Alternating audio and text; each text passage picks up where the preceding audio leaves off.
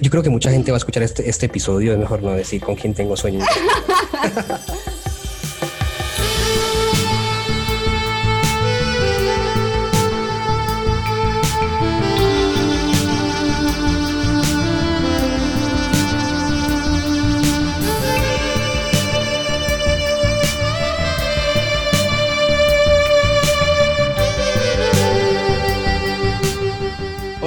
y bienvenidos a Desnudando el UX, el podcast más caliente del diseño. Este es el episodio número 17. Gracias por escucharnos y por seguirnos en nuestras redes sociales que estamos en Instagram como arroba desnudando el UX y en LinkedIn estamos como desnudando el UX. En este momento, en este episodio, nos acompaña un súper invitado.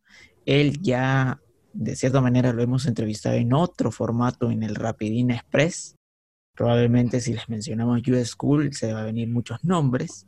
Es una persona muy querida de la casa y eh, vamos a desnudar eh, algunos temas muy candentes sobre las comunidades de diseño.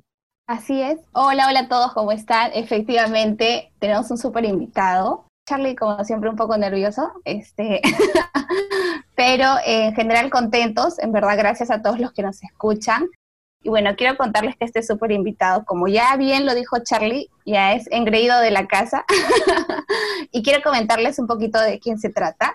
Es Manuel Osorio, actualmente es UX Designer en Lógica, cofundador de UX School Academy, líder local en UX Try, comunidad de Medellín, embajador de UXPA Colombia. Así que bienvenido, Manuel, un gusto tenerte en nuestro espacio. Muchas gracias, Fío, por esa introducción. Igualmente para ti, Carlos, por la invitación. Eh, Carlos está asustadito, nervioso, Fío, porque sabe que esto se va a colocar caliente. Él ya sabe, él ya sabe qué va a pasar, entonces se pone nervioso.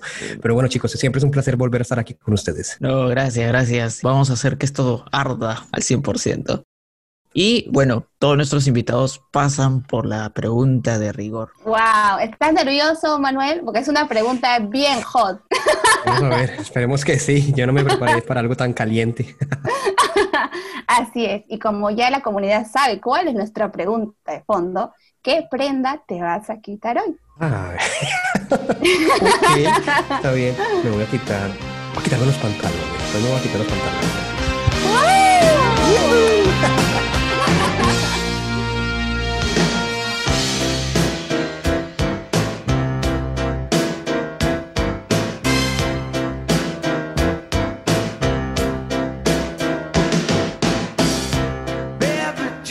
Manu, agradecerte por el tiempo que, estás aquí compartiendo con nosotros y justo es un tema muy importante, ¿no? El, cómo se crean las comunidades que fomentan el diseño.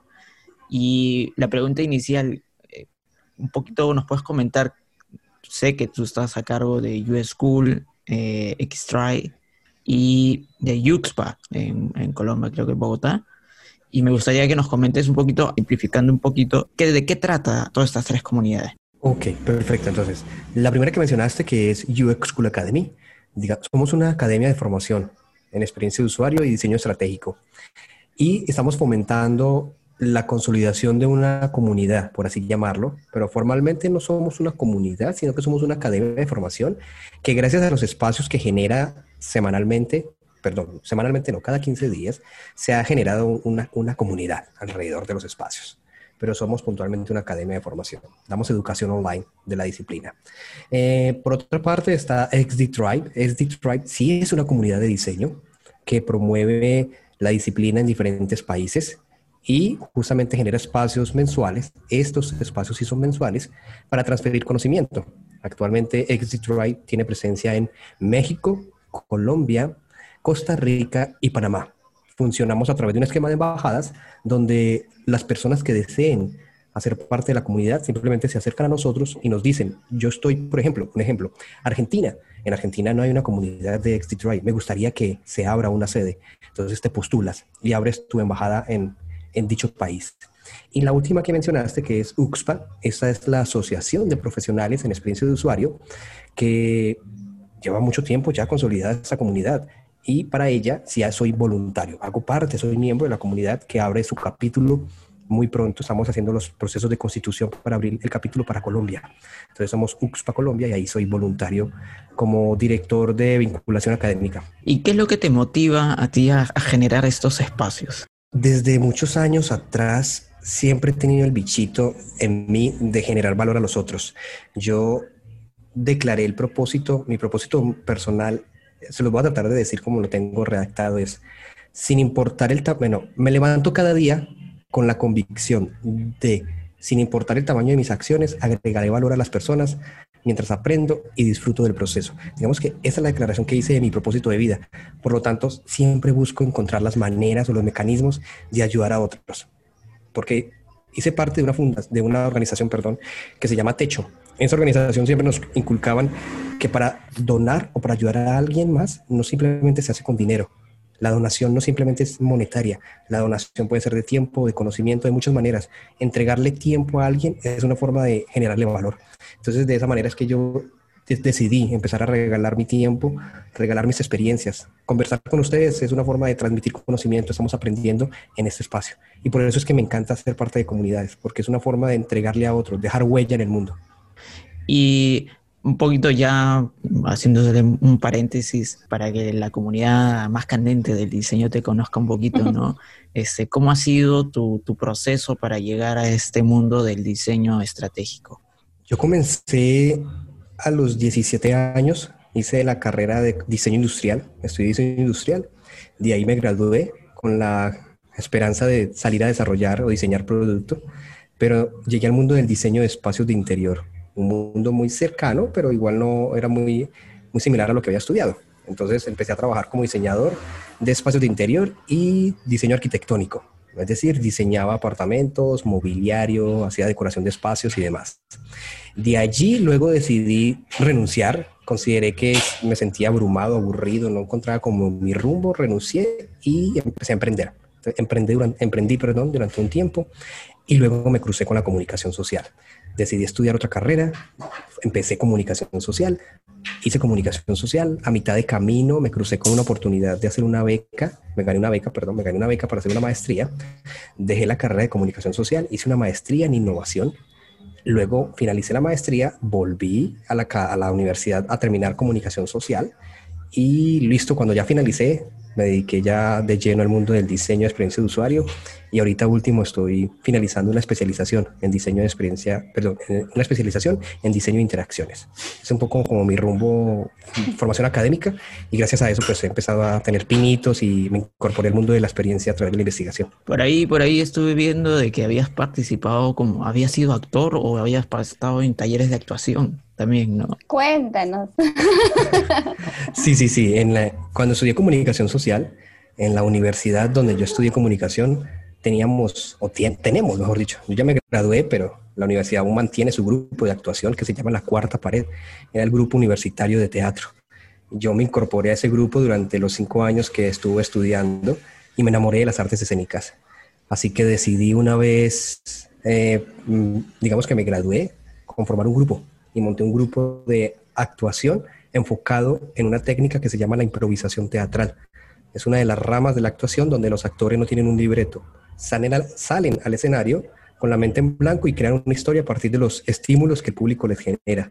Y durante tres años actué como improvisador con Improductivos, que fue el grupo de actuación y la academia donde enseñábamos a más personas a actuar a través de la improvisación. ¿Y, y cómo, cómo, lo has mezclado todo tu background para llevarlo ahora a, este punto, ¿no? Donde ya estás viendo varios espacios ¿no? de, de diseño. Eh, yo creo que la convergencia que logré generar a través del tiempo, gracias a todas esas experiencias acumuladas, esas historias, esas vivencias, me han permitido desempeñarme como investigador o como diseñador, mejor dicho, en, a grandes rasgos diseñador, de una manera donde tengo una sensibilidad hacia, hacia el otro, hacia el otro, hacia el contexto, hacia las situaciones, porque como actor tienes que estar preparado ante cualquier estímulo, cualquier cosa te puede detonar una, algo, un suceso. Algo, cualquier cosa se convierte en un motor de creatividad para el actor. Y digamos que eso me ha servido mucho cuando investigo. Cuando estoy investigando cualquier cosa, tengo que estar muy atento con los ojos, con el cuerpo, con la mente, atenta a cualquier cosa que pueda suceder. Que, y por ahí encontrar oportunidades de mejora, o de diseño. Entonces, digamos que ahí he tratado de llevar eso al mundo ya profesional. O sea, como dices, desnudas con los ojos. Es algo, desnudo con los ojos que si lo miro muy fijamente lo puedo desnudar, algo así.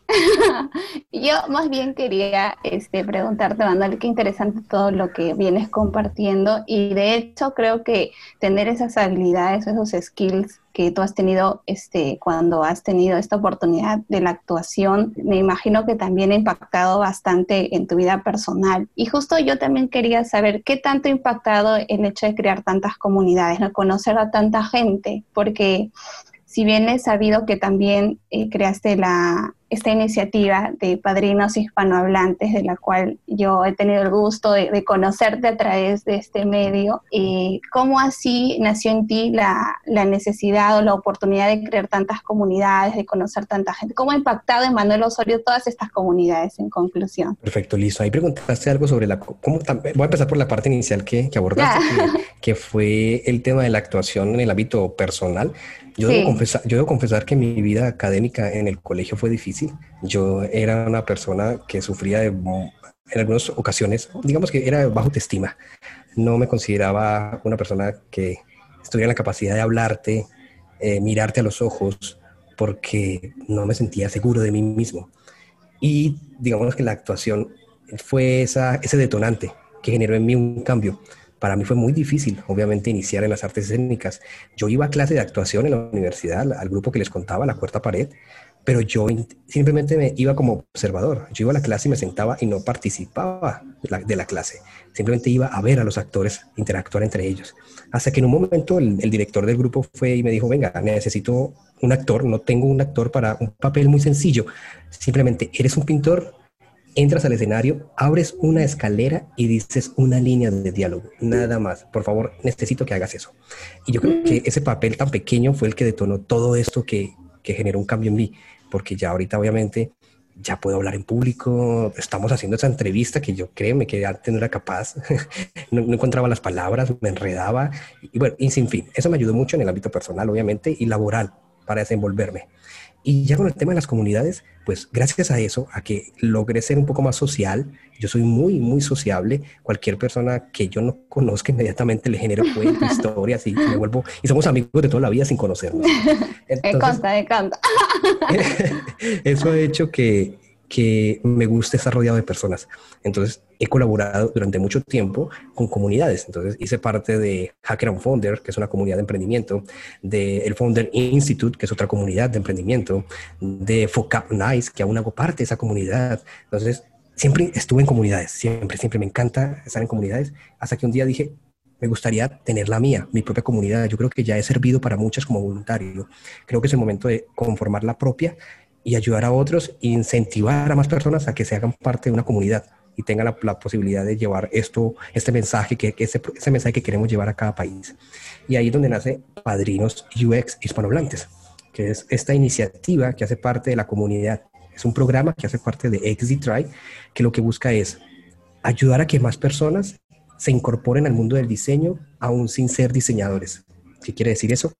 La única condición para que alguien pueda participar del programa de Padrinos UX es que no sea diseñador o no haya estudiado diseño, ninguna carrera cercana al mundo del diseño. Es decir, si tú eres abogado, eh, psicólogo, antropólogo, mmm, economista, no sé, no importa tu carrera, lo importante es que no sea diseñador. Y lo que hacemos es que a través de un, pro, un, un proceso de acompañamiento, hacemos una transferencia desinteresada y voluntaria de conocimiento a través de un profesional que quiere hacerlo. ¿Por qué qué? Porque siente que es su propósito también transmitir a otros. Entonces, emparejamos a esas dos personas para que el que no sabe nada de diseño, en ocho meses, diez meses, esté en la capacidad de presentarse a su primera vacante. Wow. Esa, esa iniciativa justo que, que mencionas es, es, ha hecho un impacto bien grande este, en muchas personas en las cuales este, estoy por ello. en verdad que estas iniciativas acercan mucho y, y también fortalecen el, el, aprendizaje, ¿no? De hecho que gracias a esta iniciativa tuya que yo la encontré por LinkedIn así navegando, este fue que, que, te conocimos, bueno, Charlie también, y ya eres parte de, de Desnudando el UX, y muchas de estas comunidades que tú mencionas que han ido poco a poco que has sido, mejor dicho, poco a poco tú este, participando de manera voluntaria, eh, son bastantes. ¿Cómo, ¿Cómo así has podido este, encontrar tiempo para todas estas comunidades? Porque es, aunque uno se divide a veces, es un poquito complejo. ¿Cómo ha sido este recorrido así de Manuel Osorio en tantas comunidades? Yo creo que eso es, diría yo que es algo como de bocas. Ah, dale, Carlos. Tu kilometraje. Yo creo que yo lo, yo lo denomino como que eso es vocación. Yo creo que cuando tú tienes un propósito, tú encuentras los tú encuentras el tiempo, tú encuentras la energía, lo que te motiva a hacerlo. Y siempre me preguntan, ¿tú cómo haces? Y yo digo, es que si no lo hago, no soy capaz. Yo, necesito estar haciendo algo, yo no puedo quedarme quieto y colaborar en comunidades, obviamente. No es que quite mucho tiempo, sí consume ciertas actividades, pero es de organizarse. Las comunidades siempre funcionan bajo un esquema de voluntariado. Hay muchas personas haciendo voluntariado donde cada una se asigna unas tareas y tú las ejecutas en el tiempo que tú tengas, porque tú estás regalándole a esa comunidad un espacio, una porción de tu tiempo. Entonces digamos que ahí es que más o menos he aprendido mucho a gestionar el tiempo es lo más importante para poder colaborar en comunidades. Organi sé organizado. Si eres una persona organizada, el día te alcanza. Efectivamente. ¿Y cómo haces? Eh, son como cuatro comunidades o cuatro espacios, por decirlo así, que se fomenta el diseño. ¿Cómo haces? O, hay una manera que se integran todas o ambas, todas son muy independientes? Ok, en las comunidades que mencioné, en algunas ya tuve que decir, no, no puedo continuar, ya no me, decir, ya no me da la vida, literal. obviamente, uno tiene que hacer renuncias, como persona uno tiene que hacer renuncias a salir un fin de semana, a, hacer cosas que uno quisiera hacer porque está haciendo estas otras. Pero entonces ahora únicamente estoy enfocado en UX School Academy, que es la academia de formación, en Exit Try, porque obviamente la, la, la comunidad que fundé junto con Felipe Beltrán, y en UXPA, en, esas. Y ya como en FOCAP, que es la otra también, otra comunidad que estoy, como FOCAP, simplemente soy un enlace.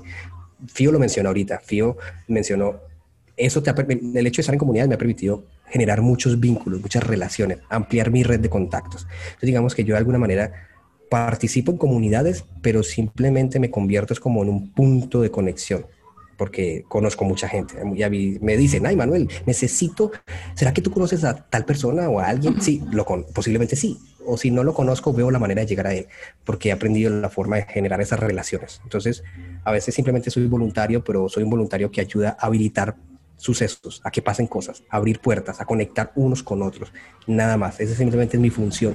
Y eso me permite entonces sí estar, porque me dicen, por lo menos la gente de FOCAP, ¿qué hago con FOCAP? Manuel, necesitamos que nos ayude a llegar a tal persona. Listo, yo te genero el puente y ya, y listo, y cumplí mi rol. Sí, de hecho que estas conexiones de las comunidades este, ha impactado fuerte, igual a nosotros también en su momento cuando iniciamos el podcast, este, no creíamos la repercusión que iba a tener el conocer a tantas personas, a otros compañeros que también se dedican al podcast. Igual he tenido la oportunidad de escucharte también en el podcast que tienen en UX School Academy, que los episodios están súper buenos, así que también los invitamos a que los escuchen. En verdad que es un aporte bastante grande y también gracias a eso eh, mucha gente más aprende, ¿no? Y me gustaría que, que nos compartieras de repente, Manuel, eh, alguna experiencia que haya dejado huella en ti con respecto a todas estas personas que has ido conociendo, ¿no? Porque en algún momento, sí, particularmente a mí, este, a veces alguien se me ha acercado y me ha dicho, no, Fiorella, este, no sé tal cosa, me podrías ayudar. Y en la medida en que he podido o hasta donde me ha alcanzado mi conocimiento, lo he ayudado, ¿no? Entonces, me imagino que también tú has tenido estas experiencias. ¿Podrías compartirnos de repente alguna? Mira que me parece interesante lo que mencionas porque hablando con Cristóbal Lemoine, que es otro colega de ustedes y de nosotros, un creador de contenido, Cristóbal menciona que la excusa que él usó para crear su podcast, que es UXBS, es porque quería aprender más de diseño. Entonces, su pretexto es, ve, ¿y por qué no hago un programa de entrevistas donde puedo invitar a la gente bajo la excusa de un programa? Pero realmente quiero aprender de tanta gente que hay en la industria. Y yo creo que lo lindo que las historias que he podido también aprender a lo largo de ese tiempo es eso, conversar con profesionales cada semana para el Coolcast, que es el programa que hacemos de podcast, me ha permitido aprender y me doy cuenta que no sé nada, no sabemos nada, nadie tiene la última palabra, siempre estamos en un constante aprendizaje, así que simplemente he aprendido a que necesito saber más cosas, porque a medida que más conozco me doy cuenta lo poco que, lo poco que sé. Es decir, hay, hay, un vacío muy enorme en conocimiento. Entonces, eso he aprendido por esa parte. A ser sincero con uno mismo y decir, no lo sé, no sé, es que no podemos, como diseñadores no estamos en la capacidad de decir, no, eso me lo sé, me lo sé todo. No, yo no sé nada, yo estoy como una esponja aprendiendo. Ese es el, viaje, de eso se trata el viaje.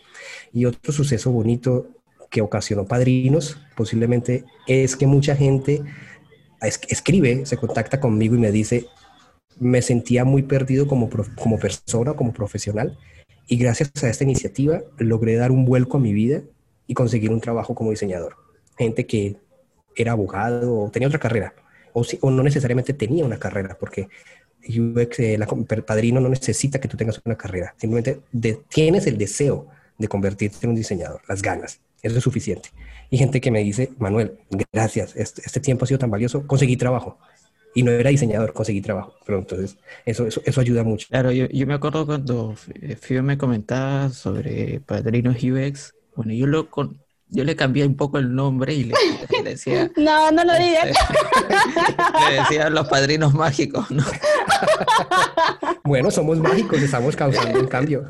Exacto, yo le decía, pero ¿por qué te burlas? No? O sea, si sacamos la tecnología, tienen superpoderes que están ayudando a, personas a darle un rumbo, ¿no?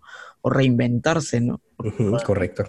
Este, ¿Qué manera más, más hagan que una persona que está haciendo un alto en su vida para darte, mentorearte, ¿no? Que siento que hoy eh, hace tanto y es muy necesario aquí, sobre todo en Latinoamérica, ¿no? Respecto al viejo continente. Así, así es, así es, chicos, sí, porque yo creo que siempre recalco que todos tenemos algo por aprender y algo por enseñar. Todos, todos, cualquier persona tiene algo por enseñarle a otra. ¿Y cuál ha sido tu, mayor desafío en todo este camino que has, ido generando eh, conexiones, ¿no? comunidades, plataformas de conocimiento? Desafío, esa está muy buena pregunta, Carlos. Estaba rebuscada. Ya, está saliendo, ya, están saliendo. Ya, ya, ya, ya, llegó el momento de quitarme el pantalón. Yo creo que esto ya se está calentando.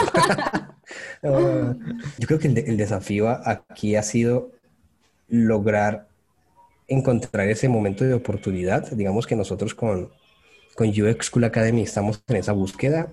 Estamos, ustedes nos ven cada semana que estamos ahí al aire haciendo cosas, de la comunidad nos, nos está conociendo pero nosotros internamente estamos iterando, es decir, nosotros cada semana estamos buscando la manera de reinventarnos para encontrar el modelo de negocio, por dónde es el camino.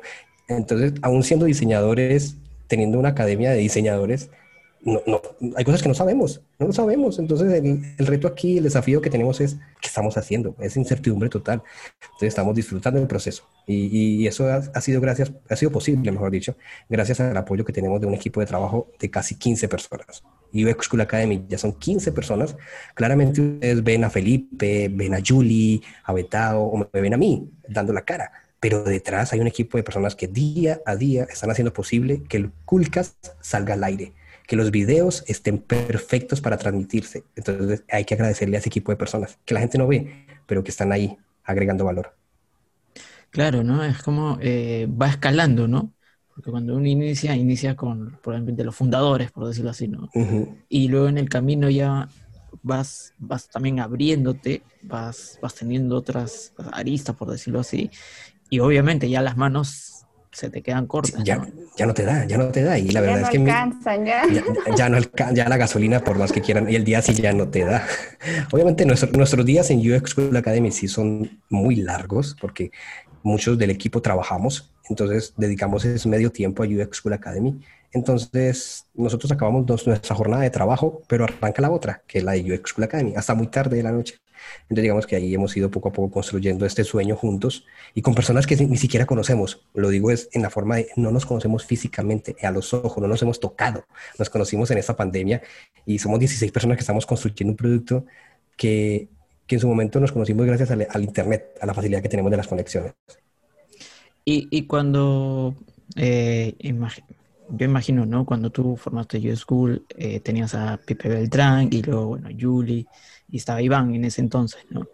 Eh, que son amigos, ¿no? Pero a veces también hay comunidades que salen de un grupo de, de compañeros de trabajo, se juntan, pero en el camino algo se va a ir, como que algunos pierden un poco el foco, otros se desarman, queda uno y, la iniciativa se va perdiendo.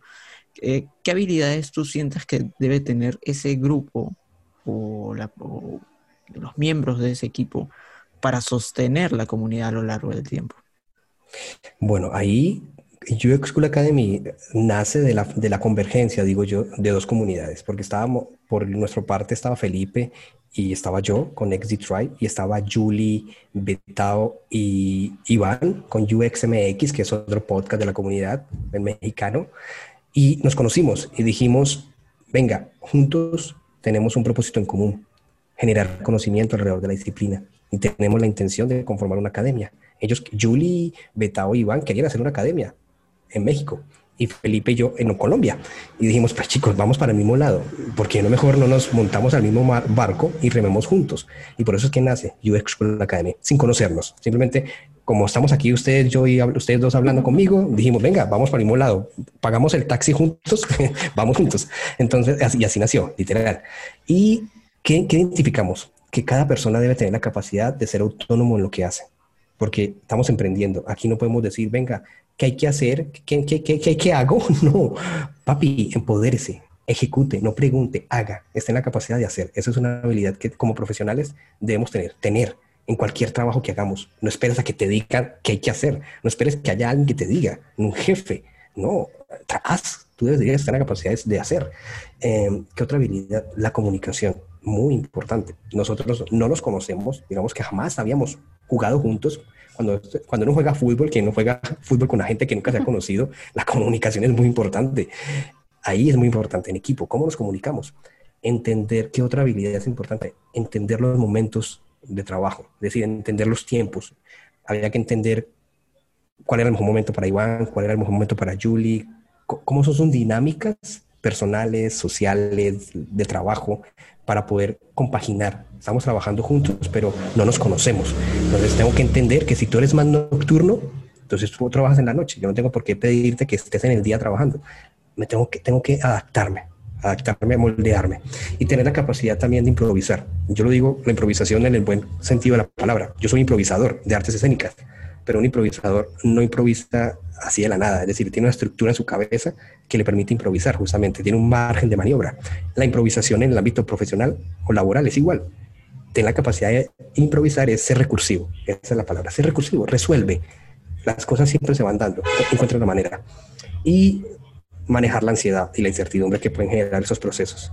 No sabemos para dónde vamos, posiblemente si va a salir bien, va a salir mal, pero estamos dispuestos a, enfrentar lo que suceda y a levantarnos y nos caemos y fracasamos. Interesante lo que comentas y justo también yo quería preguntar si hemos visto, como se dice, el lado bonito de, las comunidades, ¿cuál podría ser el lado eh, negativo? O no sé si es que hay un lado negativo, por decirlo así. Todo, todo en esta vida tiene el lado oscuro.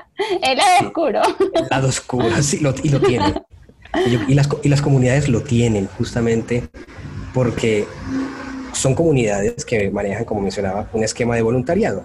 Por lo tanto, la comunidad debe operar, necesita funcionar y las personas hacen posible que eso suceda. Pero como tú estás de voluntariado, tú das lo que puedes dar, pero muchas veces tú necesitas que dé más la gente. Entonces ahí hay un lado muy oscuro y es, venga, ¿qué pasa si FIO no está rindiendo? FIO se comprometió con cosas y no está entregando. Carlos se comprometió con hacer algo y no, y no lo está haciendo por más que sea una comunidad y tú estés donando tu tiempo como voluntario, existe algo que es el compromiso y la responsabilidad. Tú asumiste un compromiso con esta comunidad, debes cumplirlo. No simplemente decir, ah, es que yo estoy donando mi tiempo y no tengo tiempo, esta semana no tengo tiempo cumple con lo que te prometiste que ibas a entregar. Y eso siempre son problemas, problemas que se generan internamente en los equipos, discusiones muy fuertes, a veces se sube el volumen, las palabras, y, pero eso no se ve. La gente ve el evento. El evento está muy bonito, pero detrás hay una gestión de equipos, de liderazgo, de autonomía, de inteligencia emocional que hay que saber manejar.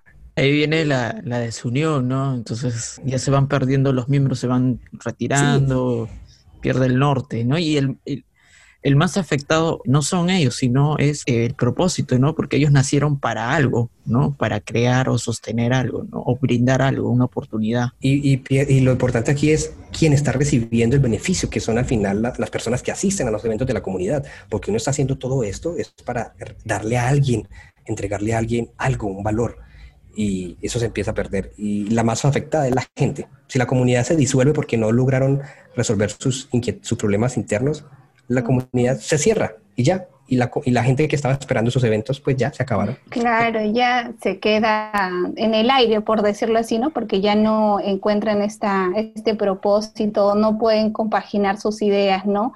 Pero justo tú mencionabas algo muy importante, ¿no? La, la inteligencia emocional.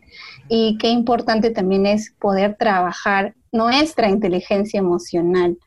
¿Cómo ha sido este, para ti, Manuel, este, poder, si, estás, si has tenido la oportunidad de estar en tantas comunidades, poder manejar estas ciertas habilidades, ¿no? Eh, claro está que he visto que tienes bastante experiencia laboral, entonces me gustaría si nos puedes dar de repente algunos tips, ¿no? De repente a personas que, como muchos sabemos, algunos sí se están iniciando en UX y, y quisieran sabernos cómo hace Manuel Osorio, el secreto.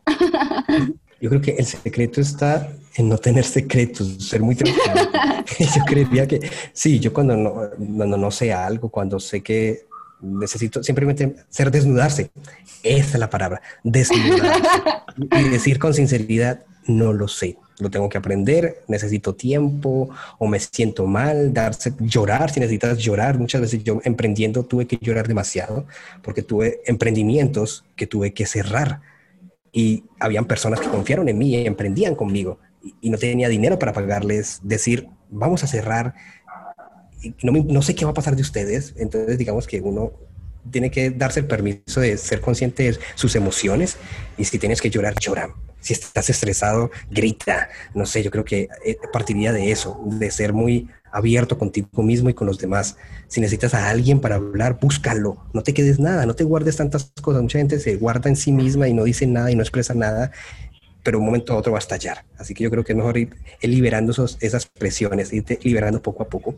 Otra, otra habilidad muy importante, y yo recalco siempre, es la habilidad de sorprenderse no porque estemos creciendo y seamos adultos, no podemos jugar, divertirnos, recochar para mí siempre el juego es un motor de creatividad y yo soy demasiado recochero. Ustedes me ven aquí, estamos hablando seriamente en una entrevista, pero yo soy una papeleta, como dice el término, no sé en su país cómo será, pero yo, yo no puedo quedarme quieto, yo juego a molestar, recochar, pero con seriedad, con seriedad. Tengo 30 años y, no quiere decir que porque tenga 30 años o, o tenga 40, 50, no puedo jugar y ser un niño. Y esa es la capacidad que muchas veces perdemos de asombrarnos, de preguntar todo y de cuestionar.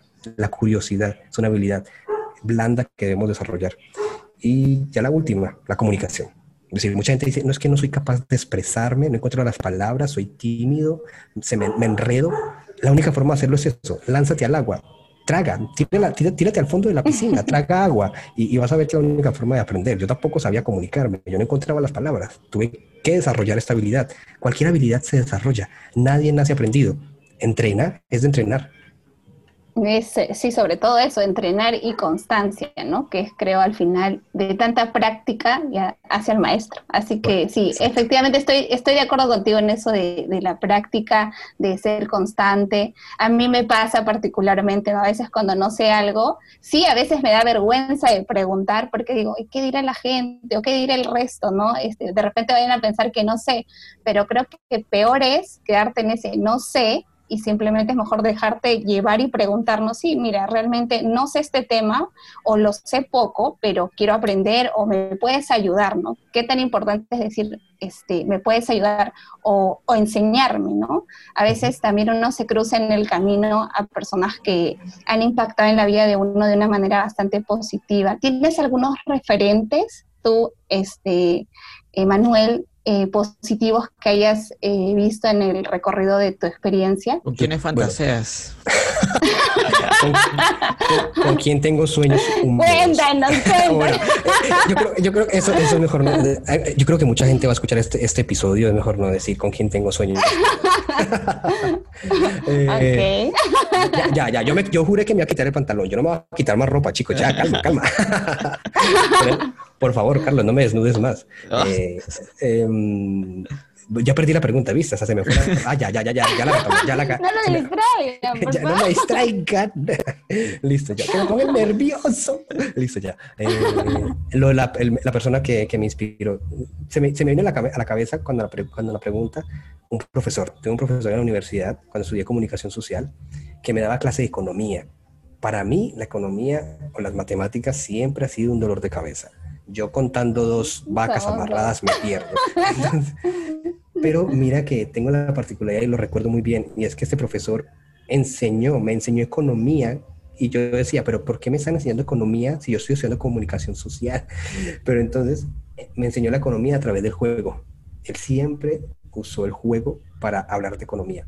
Y eso a mí me marcó, porque yo venía de jugar, yo iba a clases de teatro donde jugaba y luego ver cómo él aplicaba el juego para enseñar una materia en la universidad me, causó curiosidad y gracias a eso yo ahorita tengo la oportunidad en algunas ocasiones de dar clase de cátedra en universidades que me invitan y, y lo que yo hago es todos los estudiantes al iniciar la clase tienen que coger todos los pupitres o las sillas del salón y quitarlas a un rincón del salón dejar la, la mitad del salón desocupada, como si fuera un escenario, y quitarse los zapatos. Las clases conmigo son en medias y en el piso.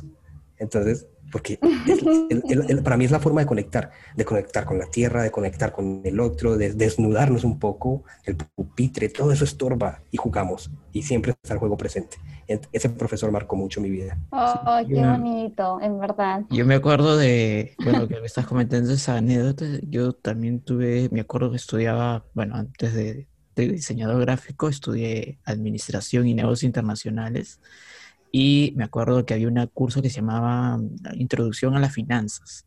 Yo para los números no he sido muy bueno en ese entonces. Aceptémoslo los tres, ¿no? eh, yo me acuerdo que mi profesor de finanzas me dijo, mira, ¿qué te, ¿a ti qué te gusta? Eh, leer, ver películas. Y luego, bueno, me gusta el cine. Ya, mira, te vas a ver esta película que era Wall Street, eh, que es antigua, y muy, muy buena. Me vas a mirarla y vas a entender la clase de hace dos, dos días. Y te va, te va a poner un poco más uh, en contexto con lo que te estoy enseñando. Y así poquito a poquito fui aprendiendo con películas qué eran las finanzas y cuál eran el valor y la importancia. Y como luego ya luego más adelante en mi carrera, así cuando alguien viene y de repente siento de que no, no, por más que uno le pueda explicar, y yo siento también, ¿no? De a veces, ok, ¿te gusta el cine? Sí, ya, ¿te imaginas con tal película, bla, bla, bla, bla, bla? Y entonces le doy el ejemplo y entonces ya entiende de esa manera lo que le estoy conversando, ¿no? Porque también hay que ser muy técnicos, ¿no? Conversar. ¿no? Uno no sabe quién está, quién está nuestro receptor, ¿no? Del mensaje. Y eso es bonito, lo, lo comparto también porque me vino a la mente ese recuerdo. Gracias por, desnudarte. Sí, de verdad que son experiencias que ayudan bastante y que causan un impacto positivo en nosotros. Qué bonito recordar aquello que, que alguien nos hizo sentir y que queda marcado, ¿no? Es muy importante eso. En verdad que creo que también los que nos escuchan deben tener sus propias experiencias y de hecho que nos ayuda bastante el compartir esto también entre nosotros porque creo que ahí puede decirse que marca cierto inicio de las personas que somos ahora, ¿no? ¿Ustedes qué piensan sobre eso? Mira que mencionaste algo muy importante, que son las experiencias. Al final, si somos diseñadores y diseñadores de experiencias, debemos de alguna manera generar experiencias en las personas a través de cualquier, de todo lo que estamos haciendo. Cualquier estímulo genera una experiencia. Este podcast que ustedes van a lanzar va a generar una experiencia auditiva para quien lo está escuchando. Entonces, mira que de alguna manera estamos diseñando experiencias con todo lo que hacemos todos los espacios, ¿no? todos los puntos de, contacto que tenemos con esos, la comunidad. Y Manu, ahora, ¿qué proyectos se vienen eh, o qué, qué, planes hay con, estas comunidades que has ido eh, construyendo? Tenemos ahorita con, con XD Tribe, tenemos una misión y es que queremos cerrar el año, ahorita al cierre de diciembre, en más países. Vamos a tener una reunión con personas interesadas en que se abran embajadas en su país. ¿Por qué? porque hay una particularidad y es que Padrinos UX, Padrinos Mágicos, va a tener, va a tener, una, va a tener una segunda edición. Digamos que la primera edición fue un programa piloto, se lanzó como justamente un experimento, yo siempre lo recalqué, eso es un programa piloto, ustedes están participando en esto, pero por favor no me tiren piedras porque es que estamos experimentando, estamos iterando, pero queremos volverlo a hacer, una segunda versión pero de una manera más controlada, porque es que la primera versión no tuvo ningún control. Estamos en 13 países y 260 personas, y créanme que a mí me queda muy difícil gestionar tanta gente y tanto país. Entonces, eso ha sido, ha sido, ha estado algo abandonada. La iniciativa ha estado algo abandonada por esa misma cuestión. No hay tantas manos para hacerlo. Entonces, queremos controlar un poco más eso y solamente vamos a habilitar la segunda edición de Padrinos UX donde haya una embajada. Es decir, si en tu país no hay una embajada de XDTry, no va a haber un capítulo de Padrino UX. Entonces, por eso queremos que haya más países antes de que se acabe el año, porque en febrero del 2021 empieza la segunda edición de Padrinos. Entonces, actualmente tenemos XDTry en México, Colombia, Panamá, Costa Rica, tendremos conversaciones con Perú y Argentina para abrir posiblemente embajada. Así que si alguien está escuchando este episodio y le gustaría ser parte de la comunidad, simplemente me escribe a través de las redes sociales. Si en su país ya hay una comunidad de Detroit, pues acérquese y haga parte de ella para que se prepare para el siguiente año, que es la Padrinos UX, segunda edición. Padrinos Mágicos, versión 2. Y segunda temporada. Segunda temporada con mucha más magia. Y, buena, buena. Y ya con, y con UX School Academy, que, que es esa academia de formación online, la academia más cool de diseño estratégico, así lo decimos, eh, estamos iterando el modelo. Nosotros iniciamos con un modelo de membresía donde las personas pagaban una membresía mensual y tenían acceso a todo el contenido. Ahorita empezamos a escuchar a la audiencia y a los estudiantes y pidieron, queremos clases presenciales, no presenciales, perdón, clases en vivo, queremos clases en vivo con los, con los, con los profesionales. Entonces vamos a, cambiamos el modelo y ahorita vamos a tener clases, tenemos ya clases en vivo con profesores. Entonces vamos a lanzar, o ya lanzamos, la certificación en fundamentos de research pero nuevamente queremos retomar el modelo de contenido a través de membresía. Entonces estamos ahí justamente consolidando el contenido, estamos nutriendo a la plataforma de mucho contenido.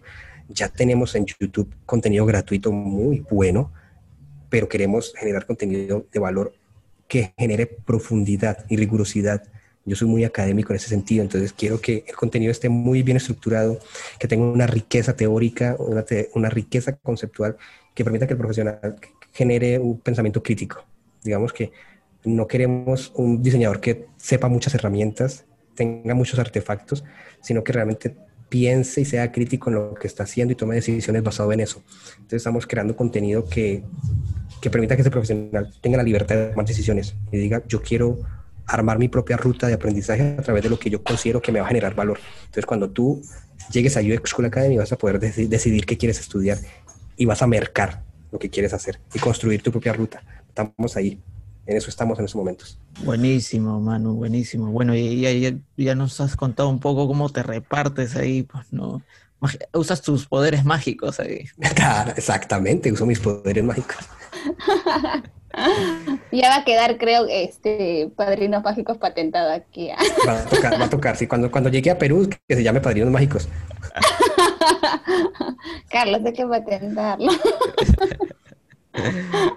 de hecho que sí, creo. Manu, estamos muy, muy agradecidos de, haber compartido un poquito de, tu tiempo y eh, conocer cómo, cómo gestionar también una comunidad y cómo ha sido su proceso a lo largo, ¿no? Y estamos muy felices, ¿no? Tú siempre en Desnudando UX vas a tener las puertas abiertas para cualquier iniciativa, ¿no? Y, y también agradecerte porque, eh, bueno, nosotros estuvimos en, en, el evento de, de You School, cuando... cuando eh, no weekend, el, el, trasnochón. tres días, tres días. La, la, gente nos molesta, nos dice que el trasnochón de UX, que la teletón de UX, eso nos dicen de todo. Estamos preparando la segunda. Hay que volverlo a hacer. La verdad que queremos volverlo a hacer porque fue una experiencia chévere. Ah, una sola vez al año que uno deje de dormir durante tres días, no pasa nada. Sí, Fue, fue, para nosotros fue eh, lo máximo que en ese momento como, como experiencia lo, lo estábamos y lo disfrutamos muchísimo. Ahí con sus fallitas, pero también con eso lo disfrutamos. Ay, no, por favor. ¿Por qué, Charlie? Pero sí, es cierto, es cierto. Eh, en verdad eran como nuestros, nuestros pequeños este, inicios hacia el exterior y, darnos una pantalla tan grande fue para nosotros muy emocionante, en verdad.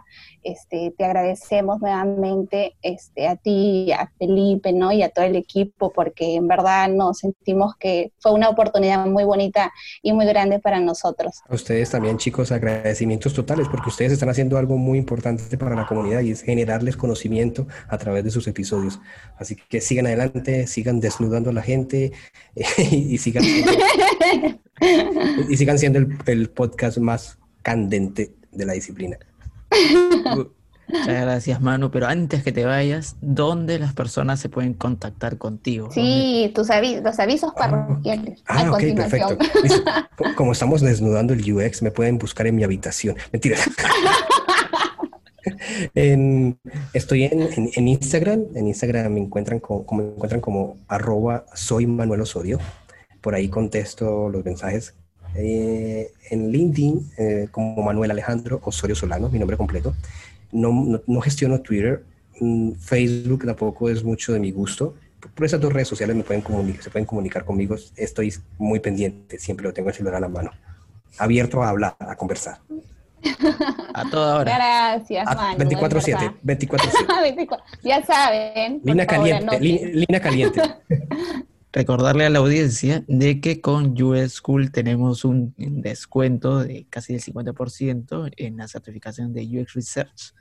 El código es, eh, es Desnudando el UX Me Inspira. Lo pueden ubicar en nuestro link que está en nuestro perfil y ese link lo va a llevar a la página de, de U-School y para que estudien y aprendan más con estos talentos que acompañan a Manu en esta bonita academia. Y con nosotros ya será hasta el siguiente episodio. Ya nos acercamos a nuestros episodios finales y de ahí vamos a tener un receso eh, ya merecido de vacaciones. Pero ahí vamos a tener una sorpresa para todos ustedes. Así que Desnudando UX va a seguir durante mucho tiempo más. Y recordarte que estamos en nuestras redes sociales, eh, en Instagram, como te dije, arroba UX, y en LinkedIn también estamos en lo mismo, donde subimos contenido variado en ambas plataformas. Y con nosotros será hasta el siguiente episodio. Y recuerda, todos somos Desnudando, Desnudando el UX.